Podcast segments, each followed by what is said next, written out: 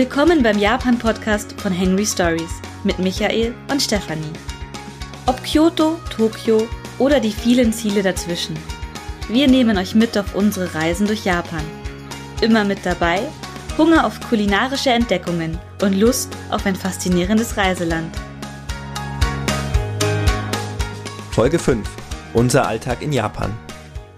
Heute erzählen wir euch, wie wir in Japan gelebt haben und wie dort unser Alltag ausgesehen hat. Hallo, hier ist die Stefanie. Und der Michael, hallo.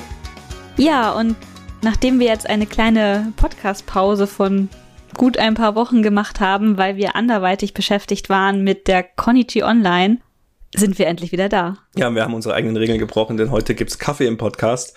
Und das heißt, wir werden mehr schmatzen und wir werden vermutlich auch das ein oder andere äh, Gläschen hier hinstellen, so wie jetzt. Und ihr werdet es hören. Oh mein Gott, bisher haben wir gesagt, wir machen das nicht. Aber ich brauche einfach Kaffee. Die letzte Woche war anstrengend. Die letzten Wochen. Wochen waren anstrengend. Wir waren Teil eines großen Teams, was die Konichi Online dieses Jahr veranstaltet hat und wow, es war anstrengender als gedacht, würde ich sagen. Und auch deutlich aufwendiger als die, also für die Einzelpersonen deutlich aufwendiger als die echte Konichi, weil wir ein kleineres Team waren als sonst und, und uns komplett neue Sachen einarbeiten mussten. So ein Online-Stream, das ist schon, ja, wir haben auf jeden Fall verdammt viel gelernt, würde oh ja, ich sagen. Eine, eine ganze Menge. Und wir haben aber auch unterschätzt, wie anstrengend es ist, drei Tage oder vier Tage sogar am Stück äh, mit Aufbau Masken zu tragen, permanent. Ja. Wir hatten strenges Maskengebot im Haus, äh, immer Hände desinfizieren etc., Mikros, Materialien desinfizieren und wir haben ja immer gesagt, ach, Maske tragen, kein Problem, setz mal das Ding auf den Zinken drauf und beim Einkaufen, das passt schon, aber wirklich vier Tage am Stück durchgehend auch körperlich zu arbeiten, Sachen und schleppen. Und die Maske zu tragen. Ja, genau, und, und dabei halt Sachen schleppen, moderieren ist ja auch anstrengend, hin und mhm. her laufen, war anstrengender, als ich gedacht habe. Oh ja. Aber wir haben in diesen Wochen sehr viel Content produziert, den ihr euch auch nachträglich anschauen könnt. Wir laden die meisten Dinge nachträglich aktuell gerade auf den YouTube-Account von der Konichi hoch. Der lautet Konichi Videos. Den könnt ihr euch anschauen. Und da haben wir auch ein paar Programmpunkte, wo wir selber auch mitgewirkt haben. Zum Beispiel einen Videotalk haben wir gemacht mit der Gisem von Foodie Adventure Japan. Ja, yeah, yeah, schaut halt an Gisem. Das hat Spaß gemacht. Das ja. würde ich gerne genau so, vielleicht ohne Video, äh, für den Podcast nochmal wieder machen. Super gerne. Aber vorab könnt ihr euch den Talk, den wir im Videostream schon gemacht haben, anhören. Alles auf dem Konichi-Account verlinkt. Und ähm, ich habe auch ein Kochduell gehabt mit einem Freund vom Konichi-Team, dem Jan. Dort kochen wir um die Wette. Ich habe leider nicht gewonnen. Er auch nicht. Nur mal so als Vorwarnung. Spoilers. Spoilers. und ansonsten ähm, haben wir auch ein Nudelschlürf-Wettessen gemacht. Ja, es wird noch ein Programmpunkt aus der Japan-Forschung kommen, wo ich ein bisschen mitmoderiert habe. Und ja, ich weiß nicht, einzelne Dinge. Ich glaube, wir machen noch mal einen Blog-Eintrag, wo wir alles sammeln, wo wir dabei waren. Aber ansonsten lohnt sich auch das gesamte Programm anzuschauen. Äh, das Team hat da wundervolle Arbeit geleistet. Ähm, jeder hat beigetragen, was er konnte und sind fantastische Sachen dabei. Ja, schaut rein. Genau. Ansonsten würden wir euch gerne auch nochmal auf unserem Blog verweisen, thehangrystories.com. Wir haben tatsächlich irgendwie es doch geschafft, ein paar Blogartikel zu veröffentlichen, die es noch nicht an diesem Podcast geschafft haben, angeteasert zu werden. Unter anderem hat der Michael einen Artikel geschrieben über den Sakurajima in Kagoshima. Oh ja, den wollte ich schon immer mal schreiben, diesen Artikel, weil wir haben diese coolen Fotos, wie uns dieser Vulkan einfach äh, unterm Hintern weg explodiert. Er übertreibt ein wenig. was er immer macht. So, ich glaube in dem einen Jahr 800 Mal oder so. Ich habe es, glaube ich, im Artikel geschrieben. Ah, aber es war cool. Für, für uns war das halt voll der Weltuntergangsfilm-Szenario äh, und diesen, also die Fotos wollte ich unbedingt irgendwann mal benutzen. Dann haben wir angefangen, ja, Trivias zu sammeln. Wie oft bricht er aus? Was hat es mit Asche-Sammelstellen auf sich? Und haben einen kleinen Blogartikel drüber geschrieben. Hat dann, Spaß gemacht. Dann hat er mich ja noch einen Blogartikel geschrieben über das Joggen in Tokio. Oh ja, der war anstrengend. da gibt es mehrere Routen und auch super viele Geheimtipps hat er drinnen vorgestellt, die wir in unserem Jahr in Japan halt auch kennengelernt haben. Also ruhige Orte, tolle Orte, wo es sich lohnt, vorbeizuschauen. Und ähm, das Blöde an diesem Artikel ist, also A, er war viel zu aufwendig, denn ich habe jede Route auch auf, auf Google Maps getrackt und sogar Ampeln und Gefahrenstellen markiert. Und wird wahrscheinlich nie jemand benutzen, weil ja alle Routen zentriert sind um das, das Gebäude, wo wir gewohnt haben. Ja. Und zumindest muss man irgendwo in der mhm. Nähe von Shinjuku wohnen. Aber ich habe im Internet öfter mal gelesen, dass Leute schreiben, wo kann ich denn joggen in Tokio? Und deswegen dachte ich mir, schreiben wir das mal auf. Oft betrifft es halt Leute, die in Hotels übernachten und so. Aber vielleicht finden die auch ein bisschen Inspiration. Wer laufen gehen wir in Tokio. Leider, und da hast du ganz recht, habe ich in diesem Artikel total viele äh, Orte, auch mit Fotos vorgestellt, die eigentlich in diesem Artikel völlig versteckt sind und, und einen eigenen Artikel bedingen, so unsere Lieblingsorte in Tokio oder so. Und deswegen haben wir uns auch überlegt, wir werden vielleicht nochmal eine Podcast-Folge über diese, diesen Laufartikel machen und dann nochmal über die Orte explizit sprechen, die ich dort nur angeteasert habe. Ich glaube, einige von denen lohnen sich wirklich. Auf jeden Fall. Dann habe ich auch einen Artikel gemacht, der ist äh, relativ unspektakulär. Ich habe ein Rezept geteilt über einen japanischen Bohnensalat mit Sesam. Der ist super einfach, dieser Bohnensalat, aber sehr, sehr, sehr lecker. Kann ich nur empfehlen, mal reinzuschauen. Und dann haben wir einen kleinen Blogartikel gemacht, wo wir auch das Video mit der Gisem nochmal vorgestellt haben, um Blogleser auf den YouTube-Account zu holen von der Konichi. Und dann würde ich sagen, sind wir eigentlich? Ja, ich weiß nicht, ich würde diesen, diesen Artikel, äh, dieses Video mit der Gisem noch mal ein bisschen anteasern, weil es ein absolut spannender Talk war, der sich hauptsächlich um Selbstständigkeit und auch als Frau selbstständig sein in Japan und in Tokio äh, ja sich darum gedreht hat und halt wirklich mit der Gisem eine Expertin als Gast hatte, die die sich wirklich auskennt, die weiß, was sie macht. Sie hat eine, eine Firma Foodie Adventure Foodie Japan. Adventure ohne S. Japan ähm, macht Touren, ist als Geschäftsfrau tätig dort und sie hat eine ganze Menge zu erzählen gehabt und ich glaube wirklich, das sollte man noch mal herausstellen. Genau, die eine Stunde hat definitiv nicht gereicht. Also wir müssen definitiv noch einmal mit der Gisem reden. Und wir haben auch noch weitere spannende Persönlichkeiten in Japan selber kennengelernt, die wir unglaublich gerne uns noch mal für so einen Podcast einladen würden. Aber das kommt alles später. Schnappen wir uns ein andermal. Du zeigst auf irgendwas, ich habe keine Ahnung, ich kann nicht Kopf überlesen. So. Aber ich trinke meinen Kaffee so lange, du findest das heraus. Die Patreons. Die Patreons. Unsere Patreons. Ich muss erstmal den Kaffee runterschlucken. Hm. Kannst du sie über dem Kopf lesen? Nee, aber ich weiß, es sind sechs Stück, sechs Menschen, die uns unterstützen mittlerweile, wo, wo wir sehr, sehr dankbar sind. Gerade im letzten Monat, wo wir null Content produziert haben, haben wir uns sehr gefreut, dass uns niemand entfolgt ist. Und unsere Patrons, die mit ihrem Abo auch diese Folge unterstützen, sind der Alex, Tobias, Johannes, Stefanie, Roman und Maxim. Hey! Yay! Und wir, wir lieben euch total.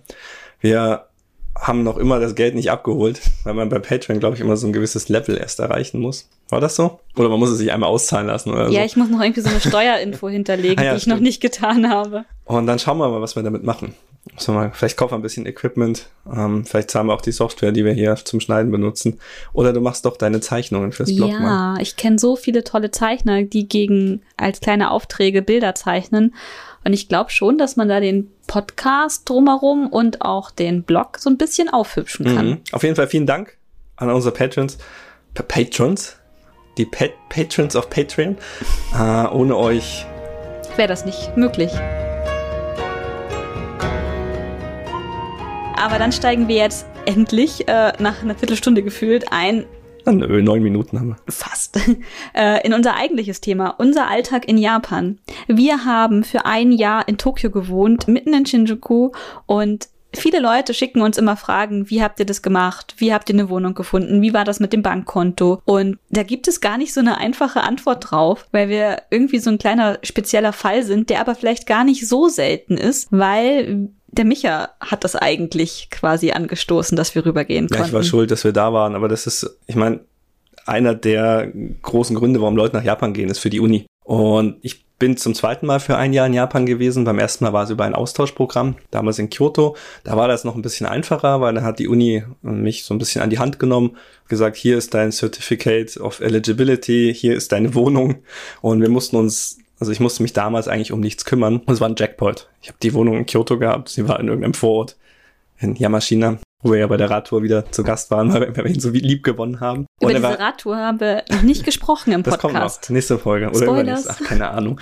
Und ja, damals war die Wohnung spottbillig. Ich habe was 20.000 Yen bezahlt. Also unter 200 Euro. Und dafür Strom etc. extra. Aber dafür war ich auch nicht in Kyoto, sondern in Yamashina.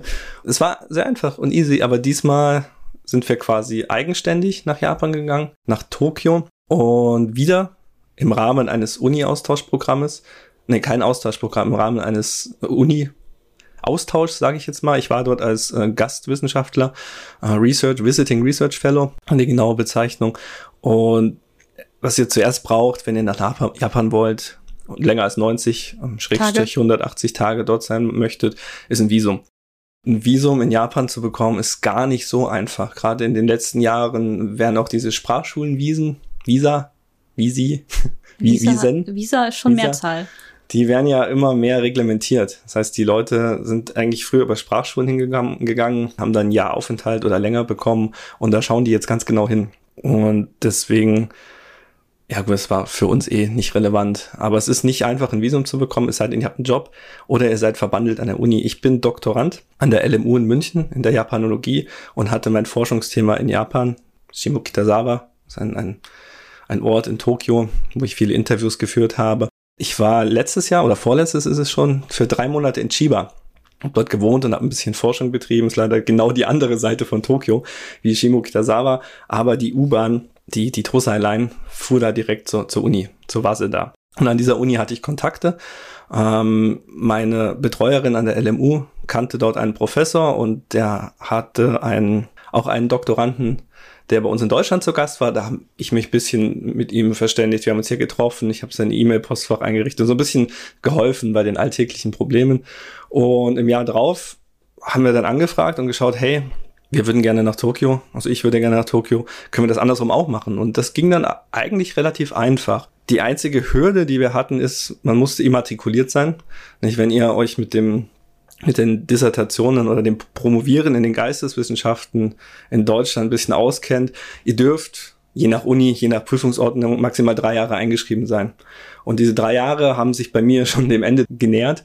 Deswegen hatte ich mich mal exmatrikuliert, dann wieder immatrikuliert und hat das genauso getimt, dass mein letztes Jahr als Doktorand, als eingeschriebener Promotionsstudent an der Uni direkt mit diesem Japanaufenthalt zusammenfällt. Denn ihr bekommt diese, diese Austauschprogrammatik, diese Research, Visiting Research Fellow Sache nur, wenn ihr in Deutschland in einer Institution eingeschrieben seid. Also ihr könnt nicht einfach sagen, ich möchte in Japan forschen, ich frage an der Uni nach und dann läuft das. Gibt es auch Wege, die sind aber sehr schwierig. Und das heißt für mich, ich mich wieder eingeschrieben hier in München, dann gesagt, ich möchte jetzt an die Wasser da gehen und dann hat das über so ein Partnerschaftsabkommen, Agreement hat das geklappt. Ich habe dann von der Waseda Uni-Verwaltung ähm, und über den Professor, der als mein Bürger dort aufgetreten ist, Vielen herzlichen Dank, Herr Professor. Namen nennen wir, glaube ich, nicht. Muss nicht sein, sonst kriegt er ganz viele Anfragen aus Deutschland. Ging dann eben diese Bürgschaft und ich habe ganz normal ein Certificate of Eligibility bekommen. Das ist ein, ein quasi ein Schreiben, in dem steht, dass irgendjemand in Japan für euch verantwortlich ist. In meinem Fall war das der Herr Professor und die Universität. Damit geht ihr in Deutschland zum Konsulat oder zur Botschaft. Wir haben in München ein japanisches Konsulat, das heißt, wir müssen nicht nach Berlin zur Botschaft, sehr praktisch. Und gebt dieses Certificate ab, zusammen mit ein paar Dokumenten und dann kriegt ihr relativ easy euer Visum. Also das war für, von meiner Seite her diesmal relativ einfach. Ich kannte die Prozedur natürlich auch, weil ich das schon mal gemacht habe in Kyoto damals. Ja, dann war Schritt eins für mich zumindest erstmal abgeschlossen. Ich hatte ein Visum zugesagt. Ja, und dann erzählen wir am besten, wie Stefanie ihr Visum bekommt. Das war nämlich nicht ganz so einfach. Genau, also eigentlich, wir sind ja verheiratet und Michas quasi Bestätigung wäre quasi auch verlängert für mich gegolten. Hm, also es gibt dieses sogenannte Dependent Visa, also abhängig, abhängigen Menschen Visa. Ähm, da kann man Ehefrauen oder Kinder, Kinder etc., also engste Verwandte kann man mit draufnehmen. Genau. Ich hatte den Plan, also ich habe meinen Job hier in München gekündigt. Ich habe vorher in einer Agentur gearbeitet und ich wollte für das Jahr, was ich in Japan bin, weil ich wollte auf jeden Fall den Micha begleiten. Ich wollte nicht hier in München alleine bleiben schon und wieder. schon wieder auf ihn warten für ein Jahr. Und ähm, ich habe gesagt, nein, ich arbeite selbstständig für das Jahr so bisschen Teilzeit in meiner Branche. Ich bin im Social Media Content Marketing Business tätig, sehr viel SEO optimierte Texte und das habe ich halt aus Japan für deutsche Kunden weitergemacht, habe auch hier in Deutschland Steuern alles gezahlt, aber war halt ähm, eben in Japan. Und dementsprechend wollte ich auf Nummer sicher gehen, dass ich halt in Japan ein Visa habe, mit dem ich arbeiten gehen kann. Und mit diesem Angehörigen-Visa, was es halt für mich gegeben hätte, ist erstmal keine Arbeitserlaubnis drinne. Und dafür gibt es halt einen Zusatzantrag, den man stellen kann, aber natürlich erst, wenn man in Japan angekommen ist. Und dann habe ich halt hier beim Konsulat in München angefragt, wie das ist, also ob sie kennen, wie diese Anträge halt bearbeitet werden, ob die oft abgelehnt werden, aus welchen Gründen die abgelehnt werden. Da konnte man mir hier in München leider nicht sehr viel zu sagen. Und dementsprechend habe ich mit den Kollegen dort gesprochen und die haben gesagt, ja, also du bist ja noch unter 30, mach doch einfach das Working Holiday Visa. Damit darfst du auf jeden Fall arbeiten und ist alles kein Problem. Ja, das war aber eine Punktlandung, ne? Ja, Mit weil das war eine Woche vor meinem 30. Geburtstag. Das war schon crazy. Hm. Also habe ich innerhalb von einer Woche die kompletten Unterlagen, die man einreichen muss für ein Working Holiday Visa zusammengesucht. Man muss einen Reiseplan vorlegen, also ein für mich einen absolut imaginären Reiseplan, weil ich nicht vorhatte, für ein Jahr durch Japan zu reisen, weil ich wusste ja, ich werde stationär in Tokio sein mit dem Michael zusammen und ja, auch einen wie heißt das? Schreiben, Anschreiben, Dingsbums. Ich weiß nicht, wovon. So ein Motivationsschreiben. Motivationsschreiben ein ja, Motivationsschreiben. Ja. zusammengeschrieben, ne? Ja, genau, das musste ich auch noch, also man muss es auf Englisch schreiben, auch der Reiseplan muss auf Englisch sein, das war jetzt eher das so das geringere Problem, aber es war halt erstmal so irgendwie was aus den Fingern saugen. Ich habe was von, dass ich die japanischen äh, die Jahreszeiten. Jahreszeiten erleben möchte, geschrieben und die japanische Küche und. Die vier Jahreszeiten, die es nur in Japan gibt. Yay. Hat gezogen. Ich, ich wurde, hatte am nächsten Tag, als ich es abgegeben habe, die Bestätigung, dass ich das Working Holiday Visa abholen darf. Schnell, ne? Dann ist halt die Frage, wie wohnen wir in Japan und was haben wir mit unserer Wohnung hm. in München gemacht? Vielleicht vorher noch, warum du unbedingt dieses, diese Arbeitserlaubnis vorher wolltest. Du hattest ja vorher einen Job ähm, woanders. Mhm. Und den, es wurde dir zugesagt, den kannst du aus Japan weiterführen. Allerdings nur unter der Bedingung, dass du ein Arbeitsvisum hast, denn der ganze Vertrag muss ja umgeschrieben werden und man kann ja nicht erst rüberfliegen und dann den Vertrag rückwirkend ändern. Das war eigentlich dieser Hauptgrund, warum äh, Stefanie unbedingt vorher eine Arbeitserlaubnis gebraucht hat und nicht erst in Tokio ähm, ausgeliefert sein wollte. Ja, das habe ich schon wieder vergessen. Das war nämlich eine super unangenehme Situation, weil ich habe mit meinem damaligen Arbeitgeber gesprochen, ob ich weiter beschäftigt sein kann bei ihm und aus Japan für meine Agentur weiterarbeiten kann. Wurde mir auch erst zugesagt und erst weiß ich nicht, zweieinhalb Monate bevor es nach Japan gehen sollte, nachdem wir alle schon relativ weit ähm, vorbereitet hatten, wurde mir gesagt, hey du Stefanie, wir können dich jetzt doch nicht weiter in Teilzeit anstellen für die Zeit in Japan. Ähm, dann, ja, dann hat sie es gemacht. Sie hat gesagt, tschüss, ich bin weg. Habe ich gekündigt. Ich bin jetzt selbstständig. Genau. Und das hat ja auch ganz gut funktioniert. Genau, es hat echt gut funktioniert. Also das selbstständigen Leben ist im Endeffekt nicht so das, was ich mir vorstelle, aber es hat gut funktioniert. Also ich konnte meine Kosten in Japan alle decken mit meinem Sparguthaben und dem, was ich erarbeitet habe. Allerdings auch, weil du ein Netzwerk hast, nicht? Ja. Also ich würde niemandem empfehlen, das einfach ins Blaue hineinzumachen. Ähm, Kundenakquise aus Japan, wenn man nicht in derselben Zahlzone ist. Ja, ist super anstrengend. Also ich habe relativ wenig, ähm, also ich habe schon eigene Kunden an Land gezogen, aber ich habe auch sehr viele Jobs über Bekannte, Freunde, über mein Netzwerk einfach bekommen, weil ich bin schon ein paar Jahre in der Branche tätig. Ich kenne viele, die dort auch arbeiten und das hat definitiv den Start relativ easy gemacht, ja. Unsere Wohnung in München. München? Ich dachte, wir reden über die Wohnung in Tokio. Ja, aber erstmal, was machen wir mit der Wohnung in München? Die haben wir nicht aufgegeben. Also, weil ihr wisst ja, München Wohnungsmarkt ist scheiße.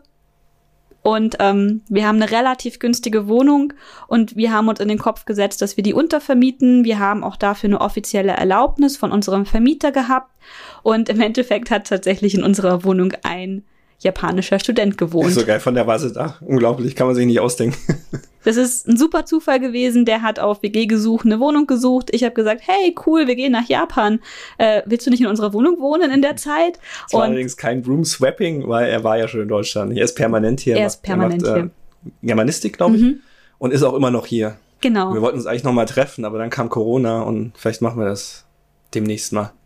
Auf jeden Fall. Ist ein sehr netter junger Mann, der hier halt in Japan eben, äh, der hier in Deutschland tatsächlich seinen Lebensmittelpunkt mittlerweile hat. Seine Eltern haben die Miete gezahlt. Das war uns natürlich auch ähm, wichtig, dass wir eben nicht hier in Japan dann sind und. Also meine größte Panik war, irgendwas ist ja. und ich bin nicht im Land. Und kann nicht helfen und die Miete wird nicht gezahlt. Und weißt du noch die eine Nacht, wo er schrieb, das Internet geht nicht, was sollen wir tun? Und wir so, na, keine Ahnung, was sollen wir tun? Dann fix auf der App bei der Telekom geschaut und es ja. war halt eine Störung. Und wir so, Gott sei Dank eine Störung, dann wissen wir, was los ist. Genau, das war also, er hat einfach die Wohnung mit Möbeln übernommen für das Jahr und ist dann auch am Ende der Zeit wieder raus und wir Hat sind wieder gekommen. Ja. Jedenfalls, unsere Vermieter waren sehr kulant, haben das auch alles äh, erlaubt und das war, wir hätten sie nicht müssen, war aber sehr angenehm, dass wir das so machen konnten, weil sonst hätten wir die Wohnung auflösen müssen für das Jahr und das wäre anstrengend gewesen. Ich bin ja kein großer Fan von Untervermietung, nicht? Fremde Menschen wohnen in deinen Möbeln. In deinem quasi, Bett. In deinem Bett. Und, aber es war halt finanziell einfach absolut nicht anders möglich. Und es war gut. Also es war ein super netter Untermieter, Zwischenmieter. Mhm. Und hat alles geklappt. Genau, aber wie haben wir eine Wohnung in Japan gefunden?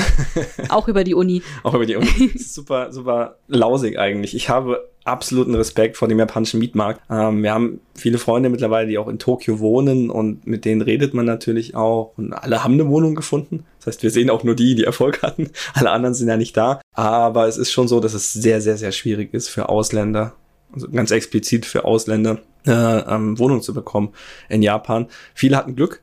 Die kannten jemanden, der jemanden kannte oder zufällig war eine Familie oder Vermieterin, die mit einem Ausländer verheiratet ist, da und die hatten dann Lust, sie reinzulassen.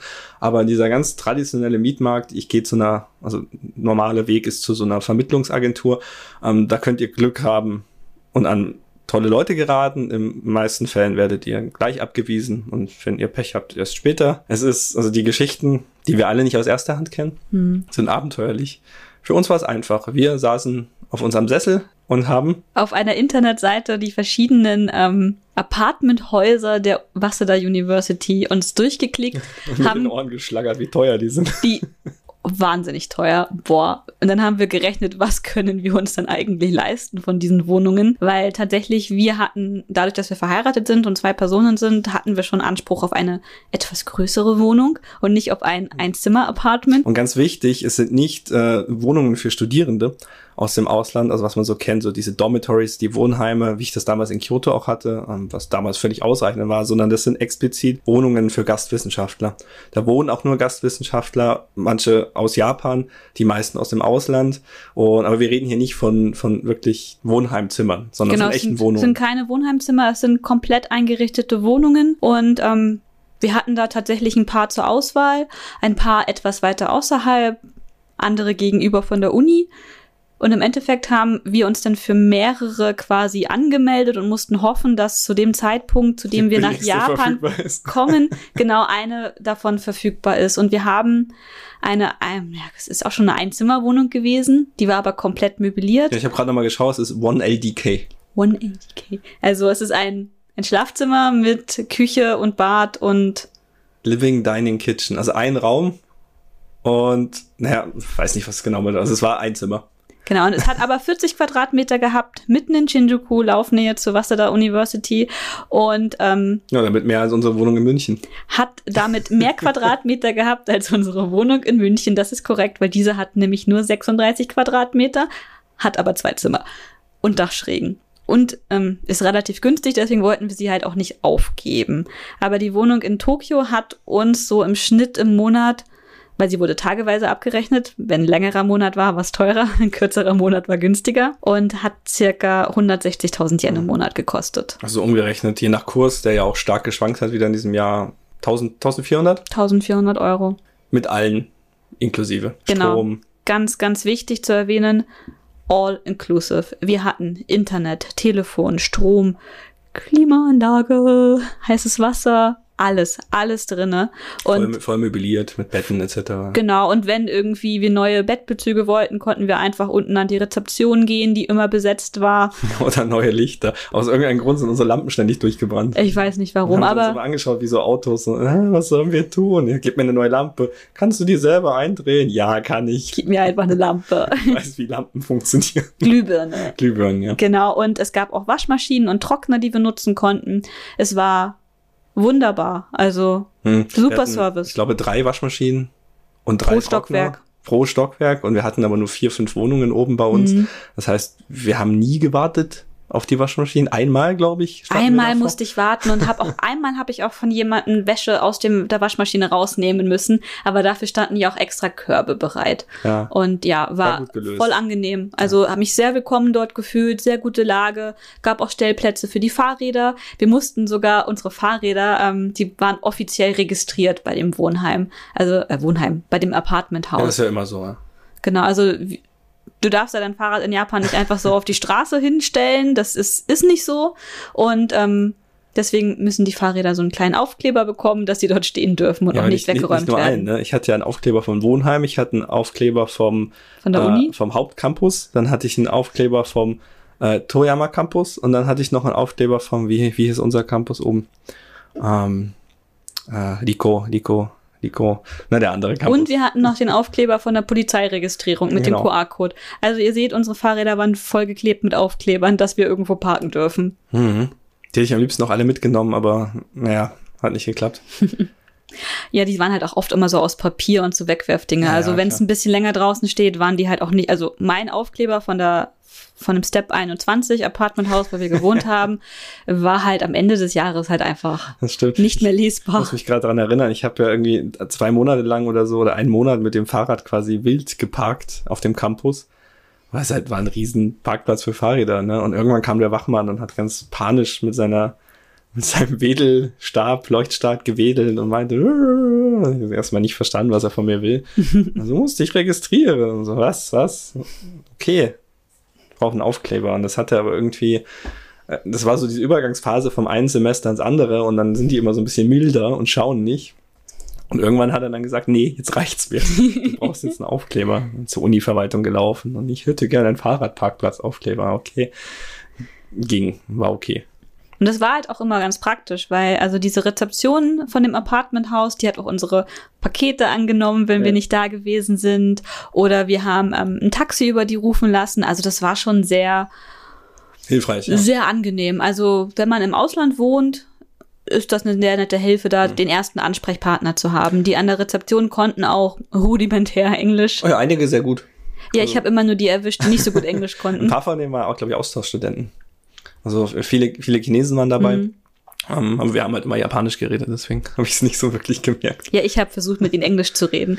War nicht immer so einfach. Aber ging schon. Ja. Um, ähm, ja, ja, wir hatten Glück gehabt, weil diese Rezeption hat ja auch nicht jedes der Häuser. Wir waren halt quasi in dem Haus untergebracht, wo auch die, die Abrechnung, die Buchhaltung von, von mehreren, also ich glaube von allen diesen Häusern. Ja, stimmt. Wir haben war. einmal einen Studenten getroffen, der quasi seine Miete dort gezahlt genau. hat. Die kam immer zu uns und deswegen war da auch immer ein bisschen länger auf. Ah, war sehr praktisch.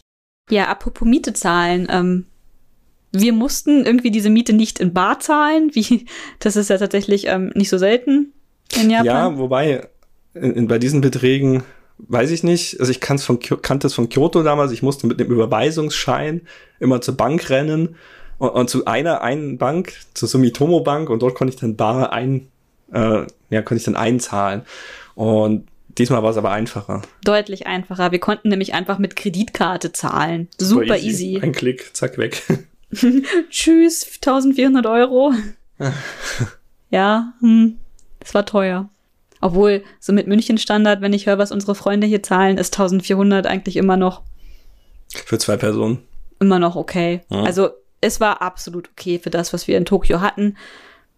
Und die Küche war auch gut eingerichtet, also alles, so die ganzen Standardsachen waren da. Es war eine Mikrowelle da, es gab eine Herdplatte, eine Induktionsherdplatte. Ja, unsere Mikrowelle, Schrägstrich Ofen, die konnte ja sogar toasten. Genau. Das haben wir sehr ausgiebig genutzt. Mich ja vor allem. Was anderes konnte man ja nicht essen zum Frühstück wenn man nicht Toast, reisen möchte. Toast, Toast. Mit Nama haben und nee, es war kein Nama, es war Kochschinken. Du hast Kochschinken, Kochschinken gegessen. und Käse und das war und Scheiblettenkäse. Oh Gott.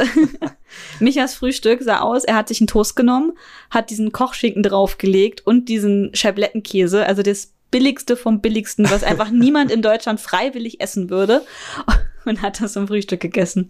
Ja. Ich habe tatsächlich am Ende nur noch Toast mit Nutella gegessen. Ich habe dann die, weiß ich nicht, umgerechnet vier oder fünf Euro für ein kleines Nutella-Glas äh, auf den Tisch gelegt und gesagt, hier, ich kaufe das Nutella. Ja, wir haben es nie geschafft, in diese Reisess-Phase reinzukommen. Das hatte ich in Kyoto hatte ich das, weil ich halt alleine war und habe dann den ganzen Tag vom Reiskocher gegessen und habe mir immer Bentos mit in die Uni genommen. Ich hatte auch echt kein Geld.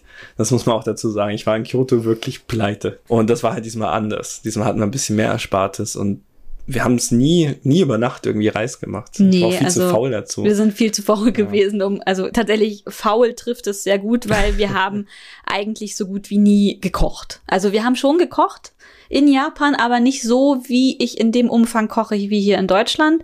Das hängt aber auch damit zusammen, dass einerseits die Küche halt deutlich kleiner ist als das, was ich hier in Deutschland gewohnt bin. Ich meine, ich habe hier einen Gasherd mit Backofen und das ist schon ziemlich cool.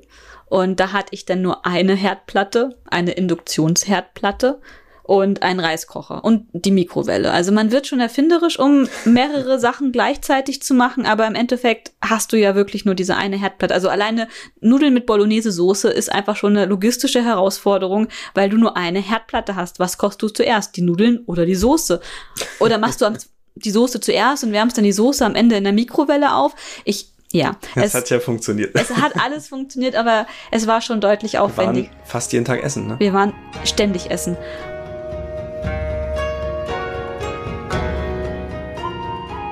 Oh mein Gott, wir waren ständig essen, weil man muss dazu auch sagen, die Gegend, wo dieses Apartmenthaus steht, das ist direkt an der Waseda-Universität und ähm, da gibt es super viele Restaurants und ja, wobei Geschäfte. Ich meine, für, für Tokio an sich also vielleicht gehen wir nochmal hm. auf die hm? Gegend an sich ein. Ja, wir haben gerne. Äh, in Shinjuku gewohnt. Und Shinjuku ist ja groß, ne? Die meisten kennen wahrscheinlich nur die, die, um Gegend die um den Bahnhof, vielleicht noch den, den Gyoen, den, den großen Gartenpark. Hm. Aber wir haben an der Grenze zu Bunkyo gewohnt, ähm, am Meiji-Rodai, am, am Kanda, Fluss, Kandagawa. Ähm, da ist so ein, so ein Plateau, was stark abfällt zum, zum Kanda-Fluss hin. Dieses und Plateau. Hm. Da mussten wir mal hochfahren, wenn wir mit dem Fahrrad gefahren sind nach Ikebukuro. Wir kennen es gut. Und Genau, Ikebukuro, Bunkyo und Shinjuku, die drei Stadtbezirke treffen sich dort.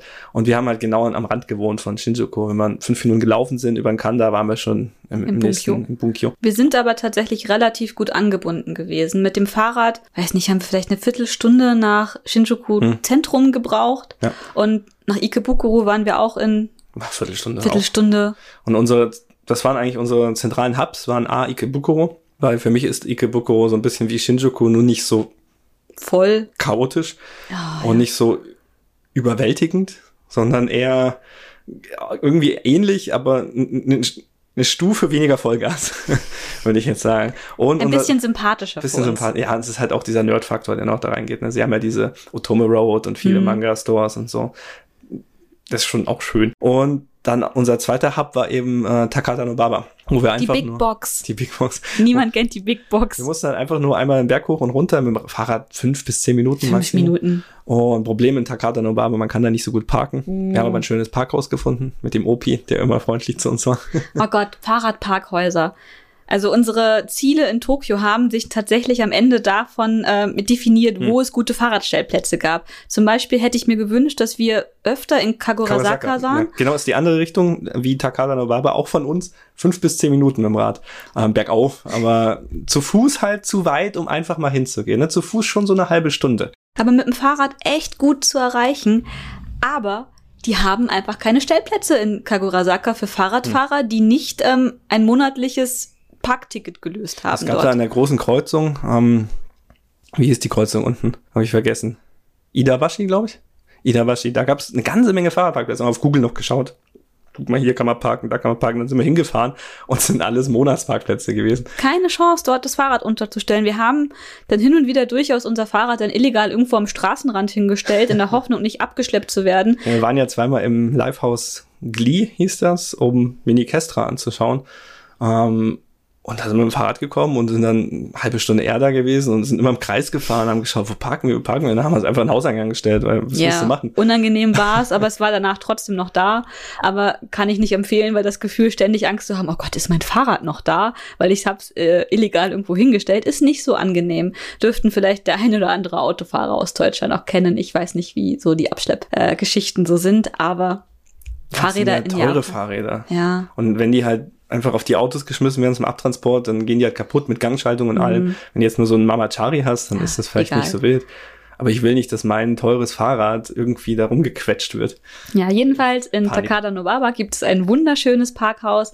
Da ist ein Opi drinne, der hat immer gelächelt, hat uns immer auch äh, nett begrüßt, hat uns irgendwann, glaube ich, irgendwann auch schon erkannt, weil wir nicht mit unserem Melonenhelm war ich dann schon noch ein ja, bisschen irgendwann auffällig. gefragt, ja, wo, was macht ihr heute? Was esst ihr heute? Ja, genau, weil wir sind zum Essen nach Takada Nobaba heute gefahren. Okonomiyaki, oh! Ja, und in äh, Ikebukuro gab es auch ne? ein sehr, sehr schönes Parkhaus, sehr schön hell erleuchtet. Unter dem Park, wie heißt der? Minami Ikebukuro Park, mhm. glaube ich. Das ist der mit der großen Rasenfläche. Und direkt unter diesem Park ist ein gigantisches Parkhaus. Da gibt es halt auch Autostellplätze, also gibt es auch ein Autoparkhaus da in der Gegend. Weiß ich nicht. Doch, das, da sind auch, ja. Das und entzieht sich meiner, bei Dr. Who. Es ist eine Sekunde neben meiner Wahrnehmung, deswegen sehe ich es. Genau, aber das, das Fahrradparkhaus wunderbar. Ähm, ja. Ja, das ist auch Alltag, ne? Ist Alltag, ja. Aber wenn ihr mehr über uns und Fahrräder hören wollt, empfehle ich euch die allererste Folge von dem Podcast. Da haben wir über unsere Radtour rund um Shikoku geredet und ähm, auch ein bisschen so allgemein über, wie geht das mit dem Fahrradfahren in Japan und welche Regeln gibt's da. Und wir werden definitiv noch einen Podcast aufnehmen über unsere Radtour rund um den Biwasee. Ja, sein, ja. Und ja. Ach, ja. Nochmal zurück zur Wohnung. Ah, ähm, aber Fahrradfahren. Ja, ja, musst jetzt ein bisschen runterkommen, sonst, sonst bist du hooked und dann geht's nur noch ums Fahrradfahren. Nur noch ums Fahrradfahren. Ähm, ja. Die Gegend selber, wo wir gewohnt haben, hieß ja Waseda direkt. Und wir haben quasi, wir, wir konnten es nicht aus dem Fenster sehen, weil wir auf dem falschen auf der falschen Gebäudeseite waren, aber wir haben quasi auf dem Campus äh, direkt neben dem großen, wie heißt das, Okuma Auditorium, dieser Clock Tower, jetzt fällt es mir auf Deutsch nicht ein, der Uhr Uhrenturm. Also das große Symbol der Waseda Universität, die jetzt zu den prestigeträchtigsten Privatuniversitäten Japans gehört. Ah, direkt daneben haben wir gewohnt. Und die Hälfte der Zeit war dieses Gebäude übrigens eingepackt, weil es renoviert wurde. ja, das, das ist wahr. Nicht nur das. Aber die Gegend ist touristisch halt relativ uninteressant. Aber sie hat halt dieses Studentenleben. Du hast dann diese, diese Straße, die hinter zur Tram geht, äh, wo die ganzen kleinen Geschäfte und Läden waren. Und, und die Tram an sich ist auch schon was ganz Besonderes. Und ich glaube, es ist die letzte Trambahn in ganz Tokio. Äh, wie heißt die? Toten Arakawa Line, glaube ich. Mhm. Die fährt von, von Waseda über Ikebukuro und dann oben im Norden Arakawa. Ich habe den Ort vergessen, aber wir sind Richtung Minowa. Ja, wir sind, wir sind von der Endstation oder irgendwo. das war doch in der Nähe von Minowa, ja. Minowa Bashi oder sowas. Ähm. Wir sind da auch mit dem Fahrrad die Tramlinie nachgefahren. Mhm. War cool, eine schöne Strecke. Auch relativ ruhig. Ähm, ja, was, was, was ist da oben noch? Was, Oji? Oji ist das, glaube ich. Wo man diesen komischen Berg runterkommt mhm. und ist egal, kann sich jetzt keiner vorstellen außer uns. Ähm, aber die Trambahn fahren ist ein Erlebnis. Die hat auch den Nickname Sakura Tram. Genau, weil, weil sie an ganz vielen äh, Kirschbäumen und wenn sie blühen vorbeifährt, sehr, sehr, sehr, sehr schön. Ach ja, Kirschblüten. War gut. Und sie ist billig. Also sie war für uns die billigste Option nach Ikebukuro zu kommen, wenn wir nicht mit dem Fahrrad gefahren sind. Genau. Problem also, ist, ich glaube, sie fährt nur bis 11 Uhr abends. Oh Gott, ja, die fährt nur bis 11 Uhr abends. Also und wir standen auch schon an der Tram und sind dann heimgelaufen, weil nichts ja. mehr kam. Ja, da, also wir hatten uns mit Freunden getroffen, waren abends im Isakaya und so, ja, komm, wir gehen ja zu Tram ja, war die Tram nicht mehr da. Und wenn du erstmal bei der Tram bist, dann ist aber das Zurücklaufen zur U-Bahn. Das ist fast halb so weit, wie sie einfach zu laufen. Ne? Ja, genau. Und dann haben wir uns entschieden, nee, wir laufen jetzt nach Hause. Aber Ihr habt gerade schon gehört, es ist eine Viertelstunde von Ikebukuro mit dem Radl nach Hause zu uns gewesen. Eine halbe, dreiviertel Stunde gelaufen. Ja, also es war ein lauer Abend, super angenehm. Und schöne Hintergründe. Und es ist eine super schöne Gegend. Wir sind tatsächlich auch immer mit den Fahrrädern nicht die Hauptstraßen lang gefahren, sondern die, die kleinen ähm, Gassen, wo man halt sich den Ta Weg halt einfach teilt. Fußgänger, Autofahrer, Radfahrer. Wie heißt denn diese Gegend um diesen Schrein da oben? Ähm, lass mich überlegen, die, wo auch das, das Festival da war. Soshigaya. Soshigaya. Soshigaya. Soshigaya ist ähm, zwischen Waseda und Ikebukuro ein, ein Stadt, ja, ein Viertel, wo es wirklich ganz viele niedrige Häuser gibt, wo es einiges an Tempeln gibt und wo wirklich so eine, so eine gemütliche Atmosphäre herrscht. Das kann ich nur empfehlen. Ja, da sind wir so gerne gewesen. Wir sind da so oft mit den Fahrrädern lang und es war so toll da. Also ich habe mich da echt heimisch gefühlt. Also dieser Weg, den ich so oft gefahren bin, das war dann schon echt so ein Zuhause, dass man da mhm. lang fährt. Und da gibt's ja auch diesen, diesen Ginkgo-Baum, diesen ganz alten, ähm, wie, wie ist denn der schön. Tempel? Kishi, Kishi Myojin oder so. Ähm, Vielleicht schreiben wir es im Blogartikel. Ich habe ihn im, im Laufartikel erwähnt. Ja, ich sollte den Laufartikel lesen. ja. Da sind diese ganzen Orte tatsächlich auch drinne. Und die haben da so, so eine, ähm, wie heißt denn das hier? So eine Zugangsstraße zum Tempel, wo halt früher die ganzen Geschäfte und so war. Und das sind jetzt so kleine Cafés und so. Und am Ende ist eben dieser, dieser, dieser Schrein ist es. Und da ist dieser riesige Ginkgo-Baum auch mit, äh, ich glaube, ist auch eines der Kulturerben oder sowas. Ja, hat so eine Gedenktafel Plakette gehabt. dran und vor allem im Herbst. Wunderschön. Sehr, sehr und wie sind wir da jetzt hingekommen? Wir sind eigentlich hingekommen, weil wir über Was Essen gehen Essen. und unsere Spots. Einfach wollten wir unsere, unsere, unsere Hut vorstellen, wo wir gewohnt haben. Aber eigentlich wollte ich darüber erzählen, dass wir viel essen gegangen sind, oh. weil das günstiger war als Supermarkt Preise, und genau, ja. einkaufen zu gehen. Tatsächlich, das Gerücht ist wahr, dass ähm, Obst in Japan teuer ist. Wir haben nicht so viel Obst gegessen, wie wir hier in Deutschland essen würden. Wir essen relativ wenig Obst, aber pst. aber wir haben uns denn, wenn wir Lust hatten auf Obst, ähm, das auch einfach gegönnt. Also ich habe mir relativ oft äh, geschnittene Melone, Ananas und so gekauft, weil ich einfach Bock drauf hatte. Und es hat auch immer sehr gut geschmeckt. Also ja, die Qualität also ich finde, Man, man, man kriegt auch das, was man zahlt. Ich habe in Deutschland ganz oft das Problem, ich kaufe was, so ein Netz Orangen und die Hälfte schmeiße ich weg, weil es einfach scheiße schmeckt. Oder du kaufst Erdbeeren und sie schmecken nach Wasser. Und diese Problematik hatte ich in Japan fast nie. Ich habe viel Geld bezahlt, aber dann habe ich es auch gegessen und nicht wie hier weggeschmissen. Ja, das passiert leider doch häufiger. Weil man einfach vergisst, da hat man noch was im Kühlschrank und dann isst man es nicht und ja, dann war es halt, halt so günstig. Genug. Es schmeckt nicht genug, um es wegzukriegen und dann kriegt man ein schlechtes Gewissen und dann kauft man gar kein Obst mehr. Das ist so unser jetziger Zustand, glaube ich. ja, da müssen wir eigentlich wieder von weg. Aber ähm, gerne. nur die Naschis nehmen. Ich ja. habe diese riesigen Naschis in Japan, 300 Yen, glaube ich. Also knapp 2,50 Euro bis 2,70 Euro. Mhm. Äh, habe ich mir einmal die Woche oder so gegönnt und gegessen und super geil gekauft, gleich gegessen. Weg. Hier kaufe ich Naschis im Kaufland, wo dann und die schmeckt einfach Ahnung. nicht. Schmeckt einfach nach Wasser und dann kriege ich noch Ärger, weil ich sie nicht gewogen habe und dann. das war peinlich.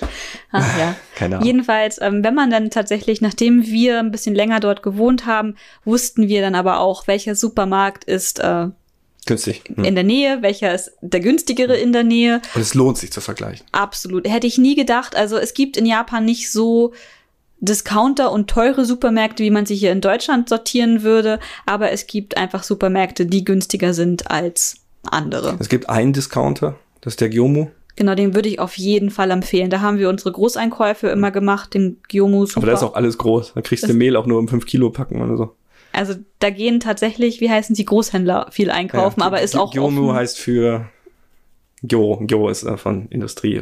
Genau, aber da gehen können auch normale Leute einkaufen. Es ist nicht so wie die Metro Steht oder extra so. draußen dran. Wir sind zwar ein Gyomu super, aber wir dürfen auch normale Leute rein. Es gehen nur normale Leute. Ja, aber tatsächlich ähm, da bekommt ihr so eine 5-Liter-Flasche von irgendwie Alkohol, die ihr nachher irgendwie auch auf den Matsuris rumstehen seht oder so. Da große Packen mit Sirup und so sowas. Whisky in der 20-Liter-Flasche. Ne? Also es macht schon. Spaß. Es macht schon sehr viel Spaß, da durchzugehen. Und der Gyomu hat auch sehr viel Importware. Es ist für Ausländer definitiv mhm. zu empfehlen, dort reinzugehen, weil dort gibt es, ähm, hat die Gisem neulich auch gepostet, ähm, Halal-Fleisch kann man dort kaufen, mhm. was super toll ist für Leute, die eben Halal leben möchten und auch Wir essen. ein bisschen das Problem, unser Gyomu war sehr klein ähm, deswegen hat er gar kein Obst gehabt. Ja. Also gab es einfach nicht. Ich es hatte, gab hin und wieder mal Bananen. ich hatte eine Banane übrigens überraschend günstig in, in Japan. ist das ähm, Einzige, was günstig ist. Ich hatte Bananen. In, in, ich mag keine Bananen. In Kyoto hatte ich auch einen Gyomu und der war, der war größer, so mhm. richtige Supermarktgröße. Und da gab es auch Äpfel aus Neuseeland und immer wieder mal Obstangebote. Ja, es gab auch bei uns in dem Gyomu auch keine Backwaren. Hm, stimmt. Das ist immer sehr schade. Nur so ein Körbchen, was dann. ja, mit Körbchen mit Resten. nee, jedenfalls, der Gyomo auf jeden Fall empfehlen, dass man da hingehen möchte. Und ansonsten waren wir viel im Ito Yokado einkaufen. Mhm. Der ist ein oh, mittelpreisig. Mittelpreisig und ja. Wir haben das Problem gehabt, das ist auch totales Alltagsproblem in Japan. Die Supermärkte haben bis in die Puppen auf aber, aber sie machen, machen, teilweise erst um elf auf. Das ist so unangenehm. Ich wollte irgendwann mal morgens, weil ich wollte Pfannkuchen machen und habe gemerkt, ich habe aber keine Butter mehr. Und das war irgendwie so um acht Uhr in der Früh. Und dann bin ich einfach losgelaufen zum Supermarkt, weil ich dachte, oh ja, gehst jetzt schnell zum Supermarkt. Der macht aber erst um elf auf. Und dann stand ich da und dachte mir, hä?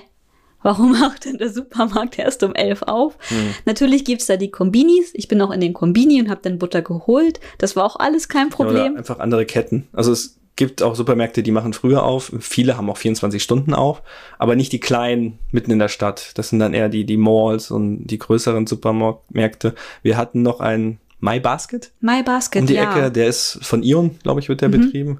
Also Ion, die große Kette, die auch die Malls macht. Und der hat, glaube ich, schon um sieben aufgemacht. Genau. Das haben wir aber erst ganz am Ende unseres Ja, nach, so nach einem halben Jahr, glaube ich, haben wir das festgestellt. Und der war tatsächlich auch günstig. Sehr, sehr günstig. Also, und ich habe saure Pommes dort gekriegt. Deswegen war ich da relativ häufig. Von Haribo. Und ja, genau. Saure Pommes von Haribo. Weil ich muss, ich weiß nicht warum und wieso, aber saure Pommes in Japan gibt es nur in kleineren Tütchen und die sind ein nur bisschen. Einfarbig. Nur einfarbig. Die gelben, ne? Die gelben. Und die kosten so im Schnitt so um die 200 Yen. Ein bisschen teurer als in Deutschland. Die Packungen sind kleiner.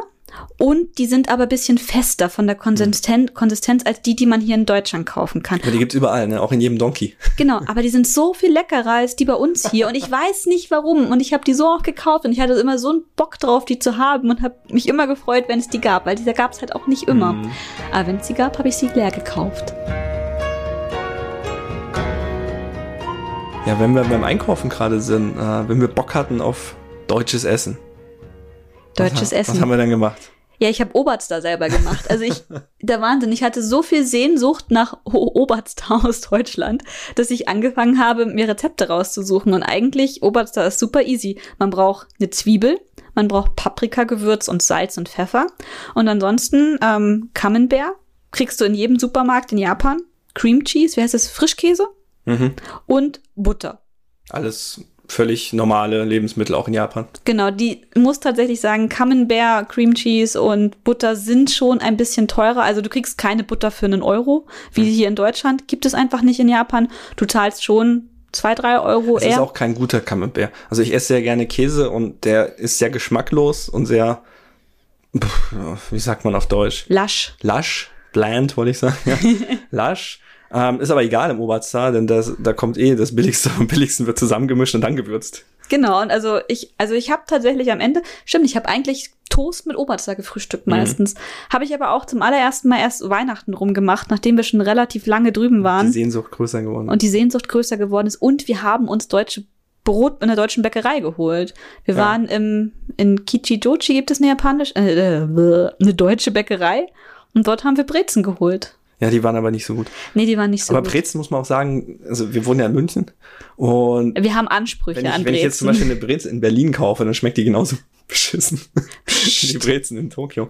Ähm, das kann auch, vielleicht hatten sie den falschen Lehrmeister. Wir haben hin und wieder mal Brote gekauft, so kleine. Mhm. Die waren sehr lecker. Also es gibt viele ähm, Bäckermeister, Bäckermeisterinnen, ähm, aber auch im Metzgereibetrieben, die in Deutschland gelernt haben und teilweise dann auch diese, diese DLG-Plaketten oder die Genau. Meisterbriefe Ja, die Meisterbriefe ausstellen. ausstellen. Ähm, und die, die können das auch. Sie müssen halt dann mit diesen, mit den Zutaten arbeiten, die sie vor Ort haben. Das ist halt nicht so einfach, glaube ich. Anderes Mehl, andere Hefe, keine Ahnung. Andere Whatever. Hefe. Hefe ist Hefe. Weiß auch nicht, keine Ahnung. Aber Die passen sich passen es natürlich an, ne? ja. an den Geschmack an, was die Leute halt kaufen. Also du kannst wahrscheinlich nicht in Massen so ein Krustenbrot in Japan an die Masse bringen. Pumpernickel. Die Pumpernickel isst keiner. Das lustige Geschichte zum Pumpernickel, ähm, als der große Taifun, Taifun letztes Jahr in Japan war, waren die Brotregale in den Supermärkten leergefegt. bis auf Pumpernickel. Pumpernickel. Das wurde stehen gelassen. Das Wir, ha wir haben sogar, glaube ich, Foto davon gemacht, weil wir das so lustig fanden, dass die Japaner alles wegkaufen, aber den Pumpernickel da lassen. den ganzen Instant-Rahmen und alles. Da haben wir die Badewanne noch mit Wasser gefüllt, äh, weil er wirklich direkt Tokio getroffen hat. Und es hat echt gerumst, teilweise. Mhm. Also die Wohnung hat geschwankt und unsere, wir hatten keine, keine Fensterläden, sondern nur, nur die Glasscheibe. Und dann haben wir dann noch das So ein, so ein Fliegengitter quasi, ja, was auf so ein Netz und gespannt den, den war. Vorhang haben wir zugemacht, damit, wenn die Scheibe bricht, es wenigstens im Vorhang hängen bleibt. Also wir hatten, also die Nachrichten waren da schon sehr krass drauf. Also Ja. die haben halt wirklich gesagt, klebt die Scheiben ab. Wasser haben wir abgefüllt. Wasser haben wir in Flaschen abgefüllt, falls das Wasser irgendwie dann nicht mehr verfügbar ist. Und die Läden waren leer, ja. Und die Läden waren komplett leer. Man konnte kein Wasser mehr kaufen, man konnte, ähm, Toilettenpapier gab es noch, das war noch vor Corona. ähm, aber es war tatsächlich sehr geplündert. Ja, jetzt hatte ich eine schöne Überleitung im Kopf und dann haben wir uns, Und ah ja genau, wegen, wegen Essen, in, ein deutsches Essen. Wir haben irgendwann Kaldi Kaffeefarm entdeckt. Oh ja, ähm, auch sehr große Empfehlung für alle, die aus dem Ausland ja. kommen und an Japan wohnen. Es gibt neben Kaldi aber auch äh, noch so, so einen internationalen Supermarkt in Asabu. Und da waren wir auch einmal, der hat, war okay, hat uns jetzt nicht so überzeugt, weil es gab auch nicht so 100% mehr als zum Beispiel beim Kaldi. Und das Schöne ist bei Kaldi Coffee Farm, die gibt's halt überall. Wir sind auch so ein Importshop und die haben zum Beispiel zu Weihnachten einen Adventskalender geführt. Christstollen mit Marzipanfüllung. Micha hat, glaube ich, mehr Christstollen in alles, Japan gegessen als hier in Deutschland jedes Jahr zu Weihnachten. Den Vorrat an Stollen in ganz Tokio aufgekauft. Genau, wir haben auch äh, Glühwein gekauft. Ja. Also tatsächlich bei Kaldi ist Weihnachten gerettet gewesen. Problem ist, äh, die haben kein festes Sortiment. Mm. Also das wechselt ständig und dann gehst du eine Woche später hin und willst nochmal noch mal Glühwein oder, oder Stollen haben und alles ist weg. Also wenn ihr da seid und Vorräte aufstockt, nimmt mit, was ihr tragen könnt. Mhm. Es könnte nächste Woche schon weg ja, sein. So Saisonprodukte auf jeden Fall. Also so genau, aber beim National Asabu Supermarkt, äh, da ist tatsächlich relativ cool. Die haben eine Bäckerei mit drinne, die haben auch eine äh, Fleischtheke, die sehr gut sortiert mhm. ist. Da könnt ihr zum Beispiel einen, äh, wie heißt das, so ein Vogel, Hähnchen ganz bestellen zu Weihnachten, keine Ahnung. Strauß, keine Ahnung. Kein, bitte keinen Strauß kaufen. Buchhandlung haben sie oben, ne? Genau, Buchhandlung haben sie oben auch, wo sie internationale ähm, Bücher drinne haben und ähm, die Käseauswahl in dem Supermarkt ja, ist sehr gut. Also da, also ich war permanent auf der Suche nach Feta in Japan, weil ich Feta einfach liebe und da gab es welchen. Schwer gewesen, ne? Feta. Sehr, sehr schwer. Also Feta ist irgendwie nicht so das Ding, was in Japan angesagt ist. Mhm. Hat auch 1000 Yen gekostet, so ein Gläschen. ähm, das sind umgerechnet so 8 Euro. Also in Tokio gibt es schon irgendwie alles, muss man schon sagen, aber man zahlt halt auch dementsprechend ja. den Preis dafür. Das sagt man ja auch äh, in der Restaurantwelt. Also von wegen, viele Leute gehen ja nach Japan und sagen, äh, das und das schmeckt hier nicht und das und das haben sie nicht. Und das ist einfach nur eine Frage von, wo schaust du hin und was bist du bereit zu zahlen? Denn ich meine, Tokio hat, ich glaube, immer noch mit Abstand die meisten äh, vier Michelin-Sterne mhm. Restaurants und zwar nicht nur im japanischen, sondern in allen in der internationalen Küchen, Küche. italienische, französische, äh, alles mögliche aus der ganzen Welt äh, ist da top ausge ähm, gestarrt, ausgezeichnet und man kann in Tokio jedes Essen der Welt gut essen gehen, wenn man bereit ist, dafür zu zahlen. Meine kriegt doch einen Döner. Man kriegt auch, ja, gar nicht ja. so schlecht sogar. Es schmeckt bisschen anders, als wir gewohnt sind. Aber man kriegt zum Beispiel auch gute Pizza. Man kriegt auch schlechte Pizza. Oder All-You-Can-Eat-Pizza. Das hängt halt davon ab, was du bezahlst. Italiener in Tokio sind schon relativ teuer. Aber wir hatten an der Wasse da einen sehr guten Italiener, der halt auch in einem Holzofen gebacken hat. Die Pizza, die war wirklich richtig, richtig klasse. Kann ich nur empfehlen. War aber halt auch ein bisschen teurer. Aber hat sich schon gelohnt. Also. Wir haben aber alle auch Mittagstische. Genau. Also das Mittagstische sind super zu empfehlen, weil also wenn wir, also wir sind hauptsächlich mittags essen gegangen und waren abends dann zu Hause, weil einfach die Mittagsangebote so gut sind in Japan. Da bekommt man für 1000, 1500 Yen wirklich ganz, ganz tolle, vollwertige, echt große Gerichte. Und dann halt ähm, eben war die gute Pizza erwähnt. Dann würde ich jetzt mal die nicht ganz so gute Pizza erwähnen. Dafür reichhaltig. Dafür aber viel Pizza. Das ist äh, tatsächlich in Ikebukuro und auch in ganz Tokio, glaube ich. Überall. Gibt's. Also ich habe die zum ersten Mal in Kyoto besucht. Das ist eine landesweite es, Kette. Gibt es eine Kette, die nennt sich Shakies. Shakies, woo. Und da gibt es All You Can Eat Pizza.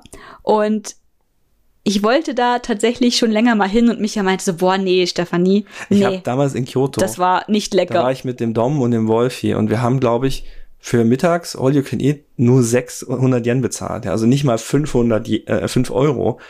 Und genau so hat's auch geschmeckt. Bei uns war es teurer, oder? Bei uns war es teurer in Ikebukuro. Ich weiß aber jetzt nicht mehr wie viel, aber ich glaube 1000, 1200, also nicht. Das ist aber auch zehn Jahre her, ne?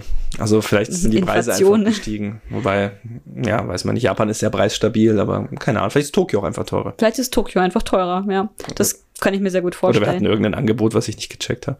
Aber wir haben auch nicht mehr bezahlt. Acht Euro für All You Can Eat Pizza. Es war okay. Also diese Pizza ist keine Pizza, wie ich sie als Pizza benennen würde. Also für mich war es nur ein Flammkuchen. Also der Teig war super dünn, der Belag war dünn es war schon lecker. Ich bin satt geworden und war mhm. zufrieden. Und es gab so eine, so eine Art, ja, Pizza will ich, ist es immer ein Flammkuchen. Aber da war halt irgendwie mit Ananas und Honig und das war schon geil. Ja, und dann gab's auch noch mit, mit Schokolade und allem möglichen. Genau, schön, also dass du meine Pizza mit Ananas appreciatest. Das finde ich ganz toll. ich hasse Pizza Hawaii und ziehe die mich ja immer auf damit. Aber tatsächlich, ja, die, die süße Pizza, also der süße Flammkuchen mit Ananas und Honig war ziemlich gut. Da fällt mir gerade was ein. Wir waren am Strand von Sushi ist von Tokio knapp eine Stunde mit dem Zug und ein wunderbarer Ort, kann ich nur empfehlen. Man muss ein bisschen Bus fahren, um dann da zum Strand zu kommen. Auf jeden Fall auf dem Rückweg waren wir Pizza essen. Und nee, das war gar nicht dort, das war bei uns an der Wasser da beim Italiener. Und Kumu beobachtet ein, eine Frau, eine junge Frau, die auf ihre Pizza kübelweise Honig drauf macht. Und, und wir schauen so voll angewidert dahin. Und ich denke mir so, wäh, pfui, Honig auf der Pizza. Und dann, ja. Dann habe ich es ausprobiert. Also ich habe, also die Frau hat den Honig auf die auf diese Kruste von der Pizza, auf den Pizzarand gemacht, da wo keine Tomatensoße oder so ist. Und ich dachte mir so, hö, hö, die macht Honig auf die Pizza.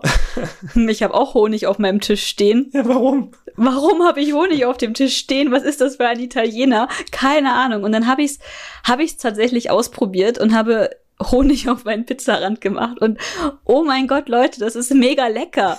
Das ist wirklich voll gut und ich mache das jetzt hier auch zu Hause. Ich esse meine Pizza selber schon nicht mehr auf, weil ich einfach Michas Rand essen möchte und sag Micha, lass mir den Rand übrig. ich darf dann ich das Gute aus der Mitte essen und gib dann die Ränder ab, damit sie da Honig draufschmieren kann. Das oh Gott, beste Deal. bitte probiert es aus. Ich hätte nie für möglich gehalten, dass ich sage, geil, Pizza und Honig, aber tatsächlich stimmt das. Wahnsinn, unglaublich. Also ich ach, weiß nicht, mir fällt dazu gar nichts ein. Ich habe es, glaube ich, nicht probiert. Ich habe auch ein bisschen Allergieprobleme mit mit, äh, mit Honig. Honig und Früchten und so weiter.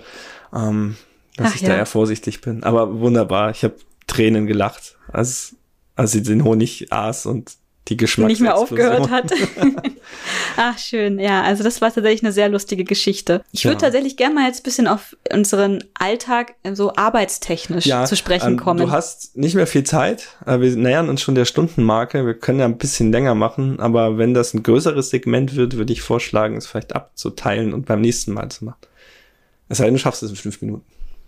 Nee, das ist kein Thema für eine, für fünf Minuten, sondern eher für ein bisschen mehr. Aber dann würde ich eher so ein paar kürzere Themen jetzt zum Ende ansprechen.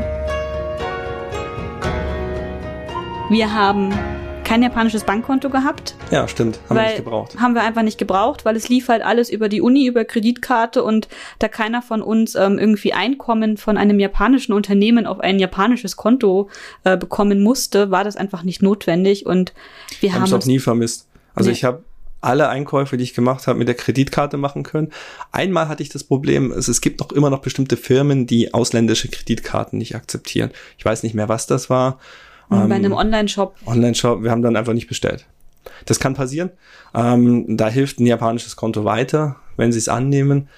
Aber für den Alltag, wir haben unser Geld aus dem Automaten bekommen. Japan ist immer noch eine sehr bargeldreiche ähm, Gesellschaft. Und wenn du nicht Bargeld hast, hast du deine ähm, IC-Karten, mhm. auf denen du ja mit Bargeld Geld drauflegst.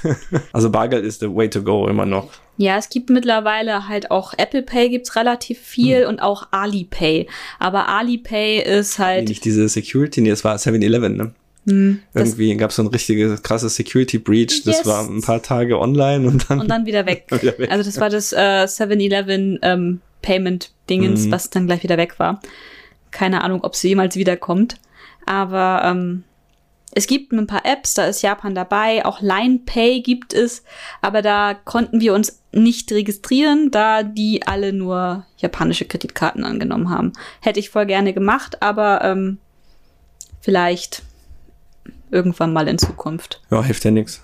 Und ansonsten, ganz wichtig war für mich auch, dass ich in Japan online bin. Deswegen ähm, war eine der ersten Dinge, die ich hier in Deutschland sogar noch geklärt habe, ähm, wie ich einen Handyvertrag in Japan kriege, damit ich genügend Internet unterwegs in Tokio habe, damit ich nicht verloren gehe. Ja, ohne, ohne Tricks erstmal gar nicht, ne? Wenn man nicht spezialisierte Firmen hat. Genau, also normalerweise ist so ein Handyvertrag in Japan ähm, auch mit Aufenthaltsgenehmigung gebunden. Also ohne kriegst du halt auch keinen. Also ja, und zwei Jahre. Und halt zwei Jahre. Das ist Standard. Und da wir halt nur ein Jahr bleiben wollten, ich sogar nur elf Monate, Micha war zwölf Monate, waren halt diese normalen, auch etwas günstigeren Verträge tatsächlich komplett raus für uns. Und man kann sich rauskaufen, aber das lohnt ja, das war nicht. uns einfach zu blöd. Ja, uns lohnt sich auch nicht finanziell. Genau, und dann haben wir uns ein bisschen umgeschaut, was es so für ähm, Angebote gibt für Leute, die halt bis zu einem Jahr in Japan sind und da gibt es die Firma Sakura Mobile, bei der holen wir auch immer unsere SIM-Karten. Für die Reise. Ja. Für die Reise für zwei, drei Wochen. Das hat sich bei uns rentiert, daher kannten wir die schon und dementsprechend haben wir gesehen, oh, die haben jetzt auch ein Angebot für langfristige Aufenthalte, die über diesen Urlaubszeitraum hinausgehen. Und die haben wir uns dann geholt. Und da gibt es auch verschiedene Modelle. Ich hatte zum Beispiel einen, wo ich fünf Gigabyte zum Surfen pro Monat hatte, aber keine Telefonnummer. Ich habe da umgerechnet 3000 Yen, also warte, ich habe 3000 Yen, das sind umgerechnet so etwas, äh, weiß ich nicht, 25, 26 Euro gewesen gehabt. Und wenn man dieses Datenvolumen, diese 5 Gigabyte im Monat nicht aufgebraucht hat, dann hat sich das quasi auf den nächsten Monat drauf gebucht. Also wenn ich einen Monat nur einen statt 5 Gigabyte verbraucht habe, hatte ich dann am nächsten Monat 5, äh, 4 Gigabyte plus nochmal die 5 neuen, also 9 Gigabyte zum Versurfen. Das war ziemlich cool, das kennt man ja so hier in Deutschland auch nicht. Und Micha hatte einen etwas teureres Angebot für 4400 Yen. Ja, mit einer Telefonnummer noch dazu. Also ich muss dazu sagen, ich wusste vorher nicht, dass in unserem Raum, äh, in unserer Wohnung ein Telefon, Festnetzanschluss inkludiert ist. Ich glaube, es stand da. Äh, ich habe es aber nicht, nicht, nicht überrissen. Ähm, wenn ihr in Japan lebt, längere Zeit, ihr braucht ein Telefon. Also es ist fast unmöglich bei Hotelreservierungen teilweise, wenn ihr ein Fahrrad ausleihen wollt, wenn ihr irgendwelche Verträge abschließt, wenn ihr Konzertkarten kauft, die wollen immer, immer eine Telefonnummer haben. Und in den meisten Fällen könnt ihr euch eine ausdenken, denn sie wird weder überprüft noch benötigt. Aber es hilft einfach ungemein, wenn ihr ein eigenes Telefon habt, dessen Nummer ihr einfach in diese Felder einbringen äh, könnt. Das Problem ist nämlich, dass ihr, wenn ihr viele Sachen online oder in diesen Automaten kauft, die Telefonnummern sind formatiert für japanische Telefonnummern, eine 080 und irgendwas. Und wenn ihr eine ausländische Telefonnummer habt, könnt ihr die da gar nicht eintragen. Ich hatte mal, wollte mein Fahrrad ausleihen in der Saxa. Ähm, nur, nur so ein Tagesrad für 200 Yen oder so, super billig. Und der wollte mir ums Verrecken dieses Fahrrad nicht geben, weil er eine ausländische Telefonnummer, obwohl er sie hätte anrufen können, nicht akzeptiert hat. Und ich habe dann die Nummer vom, vom Hotel, Hotel habe ich dann eingetragen. Das geht immer. Aber gerade auch mit Post Amazon mhm. oder Kodoneko oder was auch immer, die rufen teilweise auch an.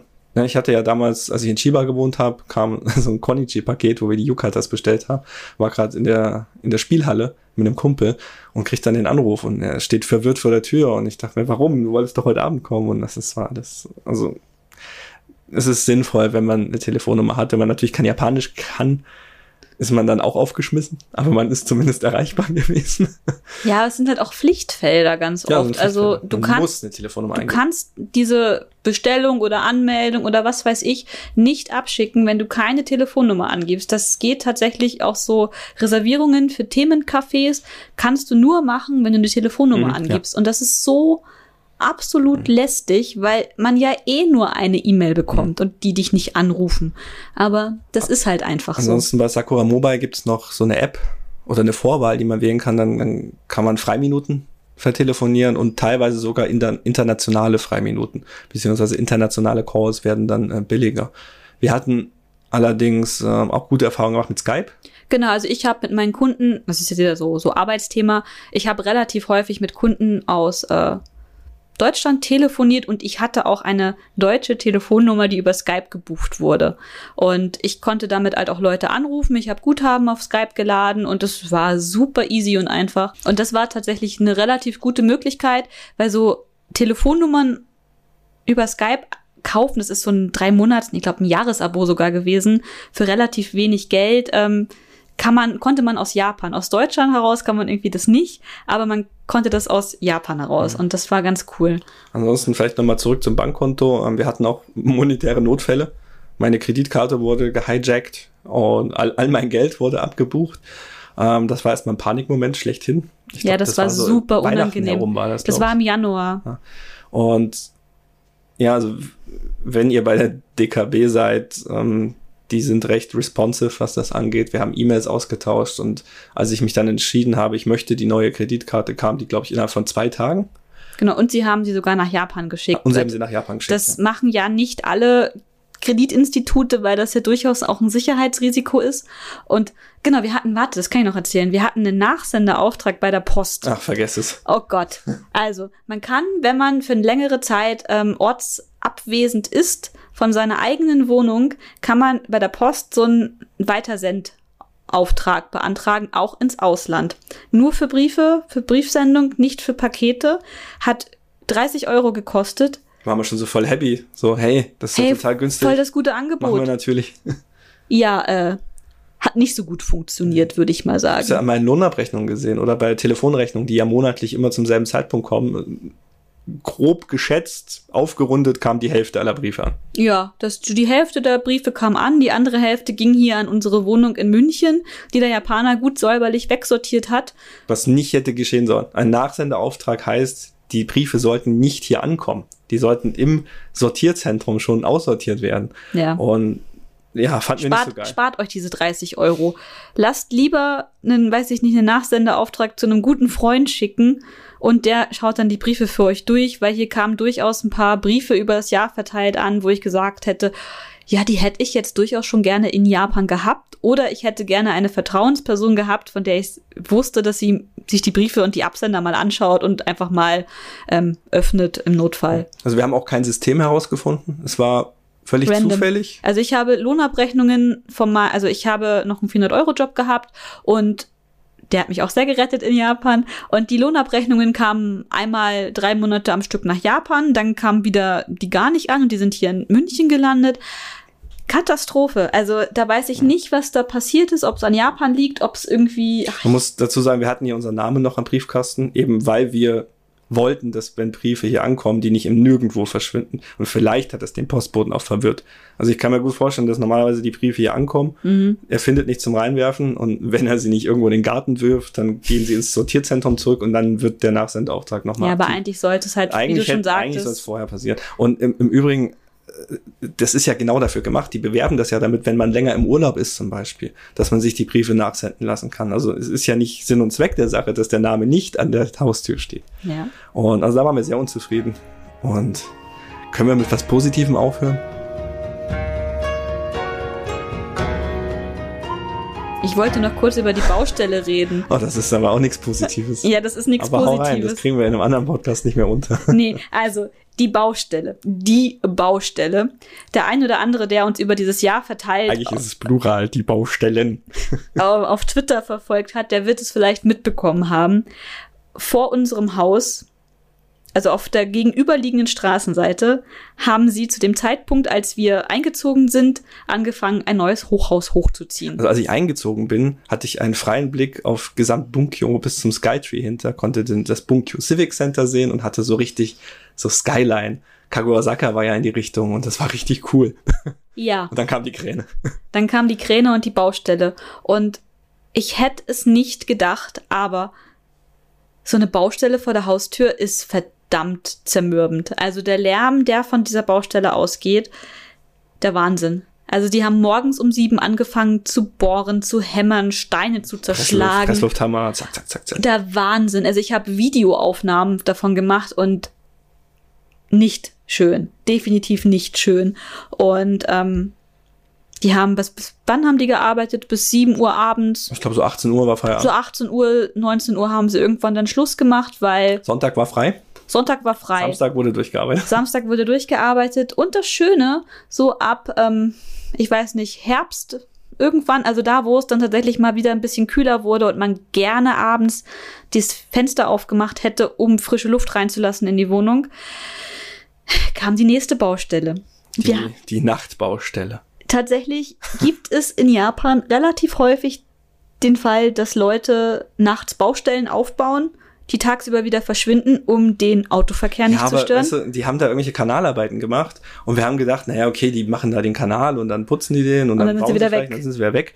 Und dann gehen wir runter, so nach einer Woche waren wir schon hart genervt, denn um 18 Uhr machen die einen Feierabend, um 22 Uhr haben die die Nachtbaustelle aufgebaut. Und sie haben nicht nur eine Baustelle aufgebaut, sie haben einen Dieselgenerator vor unserer Haustür gestellt, mit dem sie ihre, die gesamte Straße beleuchtet haben. Und dieser Dieselgenerator lief die ganze Nacht durch. Und dann schauen wir auf das Schild Und, und ich dachte, ich verlese mich, vielleicht habe ich die Jahreszeitendevisen nicht im, richtig im Kopf. Da stand da, Reva 2. Und wir waren gerade in Reva 0. Also Reva hat gerade angefangen. Hat gerade angefangen und die, die halt, die, die machen das jetzt noch über ein Jahr weiter. Also es ist so krass, die kommen da abends hin, bauen ihr ganzes Gelump auf, um dort in die Kanäle reinzusteigen. Und damit sie unten Licht und keine Ahnung was haben, stellen sie da diesen Generator hin, der echt krass laut ist.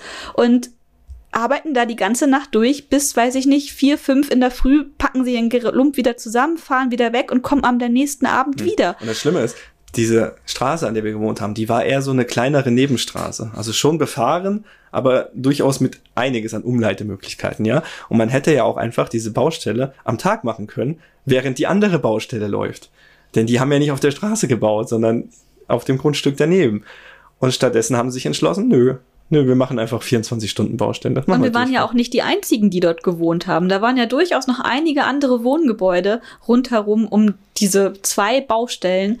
Und es war so krass unangenehm, dass ich nicht einfach das Fenster öffnen konnte, um frische Luft in die Wohnung zu lassen. Ja, wir hatten nur ein Fenster. Ne? Wir hatten nur ein Fenster. Wir auch nicht auf die andere Seite gehen oder so. Es war ja so ein Schlauch mit einem großen. Und das Schlimme ist, man hat die Baustelle, wenn sie wirklich laut waren, durch die Lüftung durchgehört. Also ich konnte auf dem Klo sitzen. Und trotzdem Baustelle. Und trotzdem hatte ich die Baustelle oder beim Kochen am Herd an der Lüftung, ich habe die Baustelle gehört. Die hatten zwar so eine, so eine nette Ampel, wo sie jeden Tag der Woche dran geschrieben hatten, heute machen wir wenig Lärm, hier machen wir laut Lärm. War immer Lärm. Äh, war immer Lärm. Also die haben auch die Dezibel dran geschrieben, die sie da rumgelärmt haben. Es war einfach so extrem unangenehm. Also ich fand es sehr erschreckend, dass es keine Ruhezeiten gab diese Nachtbaustelle war die sonntags, glaube ich, auch nicht da. Ne? Nee, Sonntag war, war der einzige nicht. Tag, wo frei war. Aber dass es halt die gesamte Nacht und den gesamten Tag in, in derselben Straße, am selben Gebäude permanent gearbeitet wird, fand ich nicht gut. Und es war auch nicht sinnvoll. Nee, absolut nicht. Also irgendwie für meinen Geschmack war das nicht sehr effizient, wie das die da machen die drei Jahre haben. lang, ne? anstatt sie einfach die Straße aufrupfen, ihre Sachen verlegen und fertig. Ja, keine Aber, Ahnung. Naja. Aber da. Hm. Mailvaku überall. Was heißt Meervakuum auf Deutsch? Ah, Trouble, Nerven.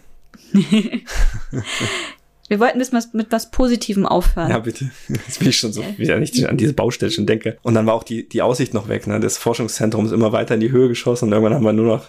Genau, also das Gebäude, was die da gegenüber hochgezogen haben, ist auch ein Universitätsgebäude gewesen. Also es war ein. Ich kann mich nicht mal beschweren, mein Vermieter ist der, der das baut. Genau, und sowas wie Mietminderung, vergesst es. Keine Chance in Japan. War ja auch alles angekündigt. Ne? Wir hatten immer Zettelchen im Hausflur hängen, von wegen, ja, wir machen hier und das und jenes und es war einfach immer was. Ne? Als sie mit dem fertig waren, mit dem Forschungszentrum, haben sie auf der anderen Straßenseite angefangen, irgendein Haus abzureißen und ach, Wahnsinn. Ja, das, äh, dieses Forschungszentrum hat unten auch einen Coffeeshop drinne gehabt, aber leider konnten wir die Eröffnung dieses Coffeeshops nicht mehr miterleben. Ja. Ich wäre wahrscheinlich guter Kunde geworden. Direkt auf der, also auf der anderen Straßenseite. Und, und mein Lieblingscoffeeshop sind Tallis, können wir sagen. Tallis finde ich in ja. Japan. Ist Tallis ist gut, ja. Starbucks sehr ähnlich, aber doch ein bisschen anders. Hm, die haben äh, Honey, Honey Milk. Das ist super lecker.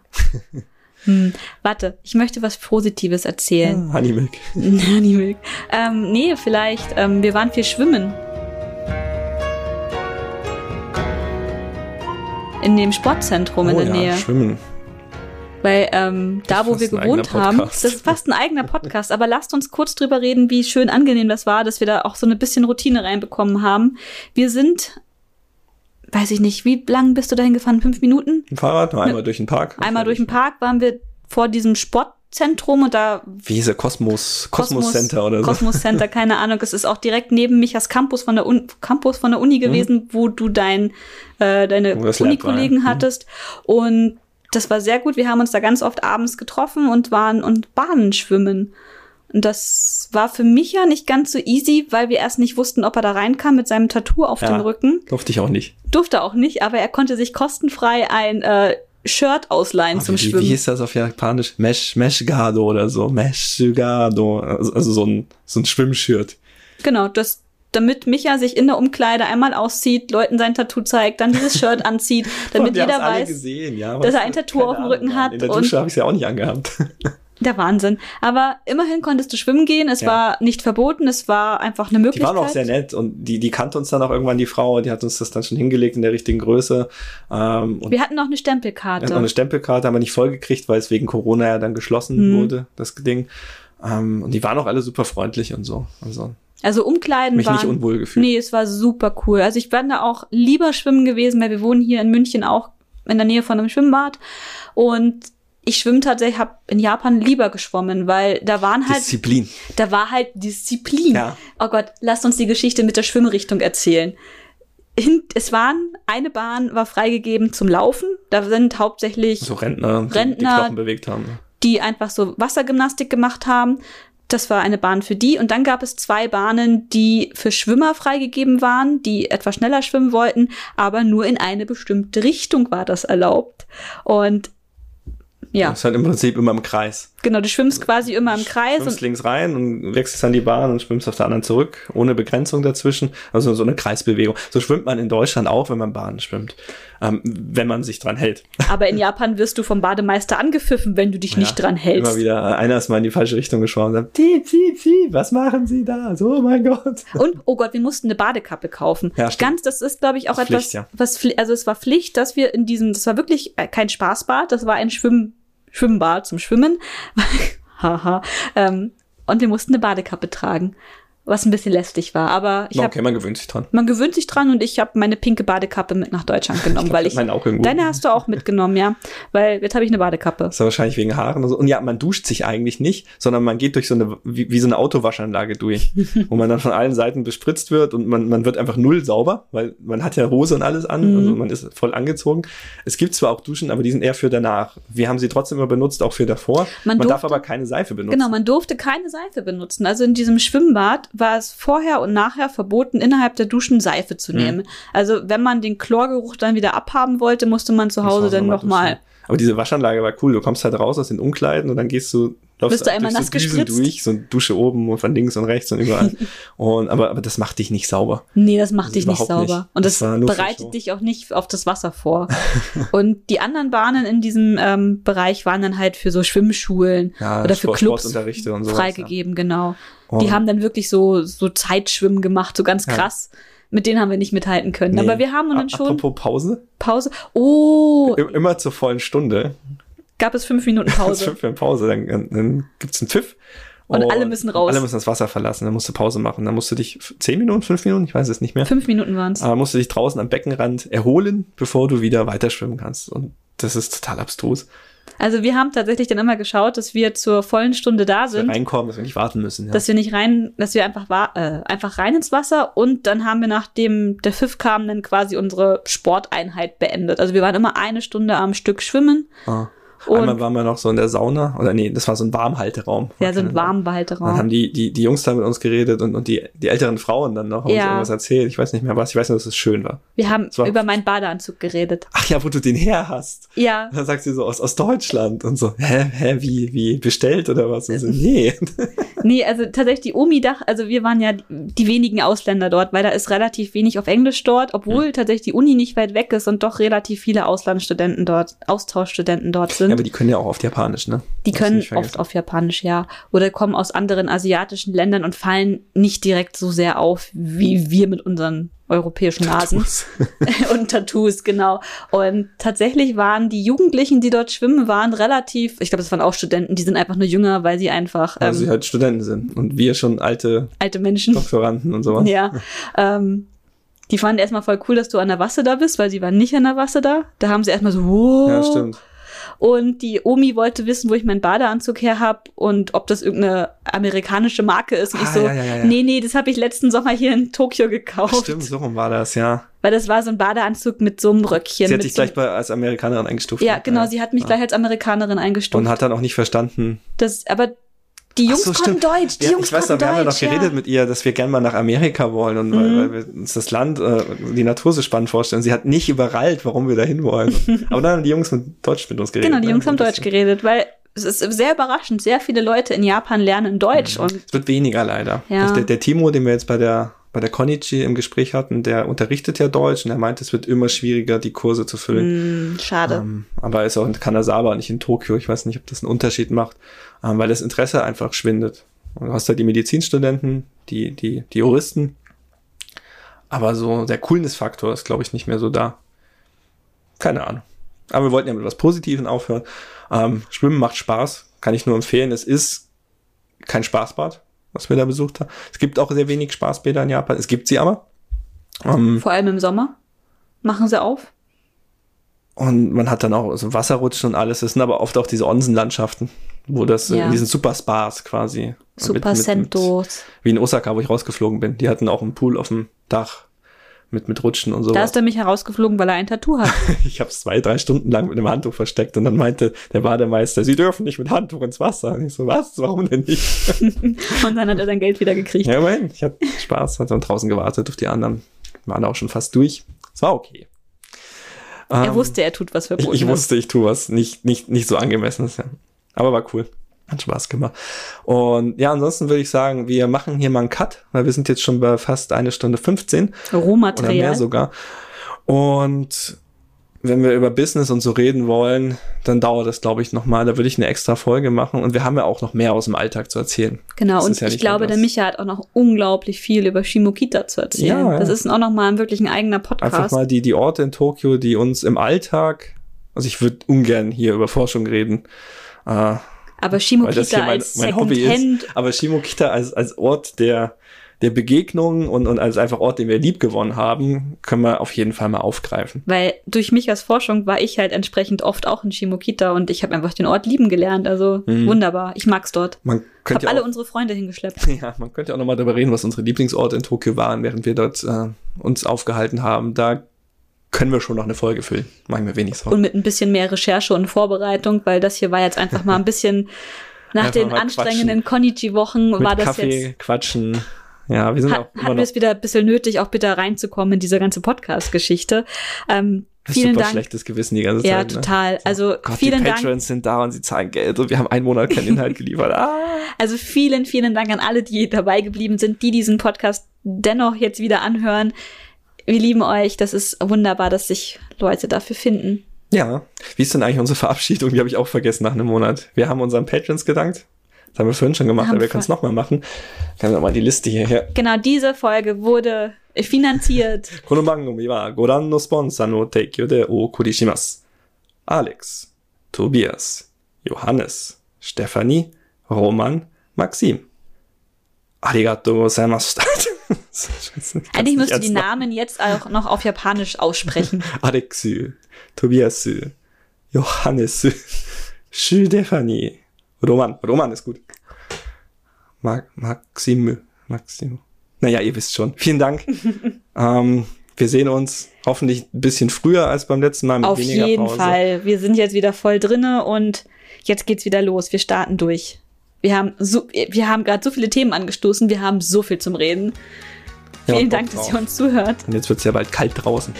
Gut, machen wir Schluss. Mhm, machen wir Schluss. Also bis dann. Tschüss. Tschüss.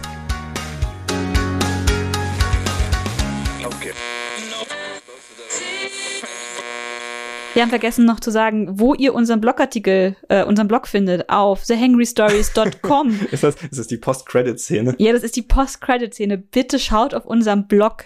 Durch, ähm, durch Corona und die Nicht-Japan-Reisen ist unsere Zugriffszahlen enorm eingebrochen. War mehr als die Hälfte, ne? Mehr als die Hälfte der Leute. Völlig, völlig exterminiert. Keine Ahnung. Wir schauen genau. gerade Dr. Who wieder. Wir schauen gerade wieder Dr. Who. Falls ihr irgendwelche Anspielungen auf Dr. Who in diesem Podcast rausgehört habt, herzlichen Glückwunsch. Ja, auf jeden Fall schaut im Blog vorbei auf thehangrystories.com. Wir werden wieder äh, Bilderstrecken hochladen, begleitend zu unserem was wir ja, hier zu dem, was wir hier gesagt haben, genau.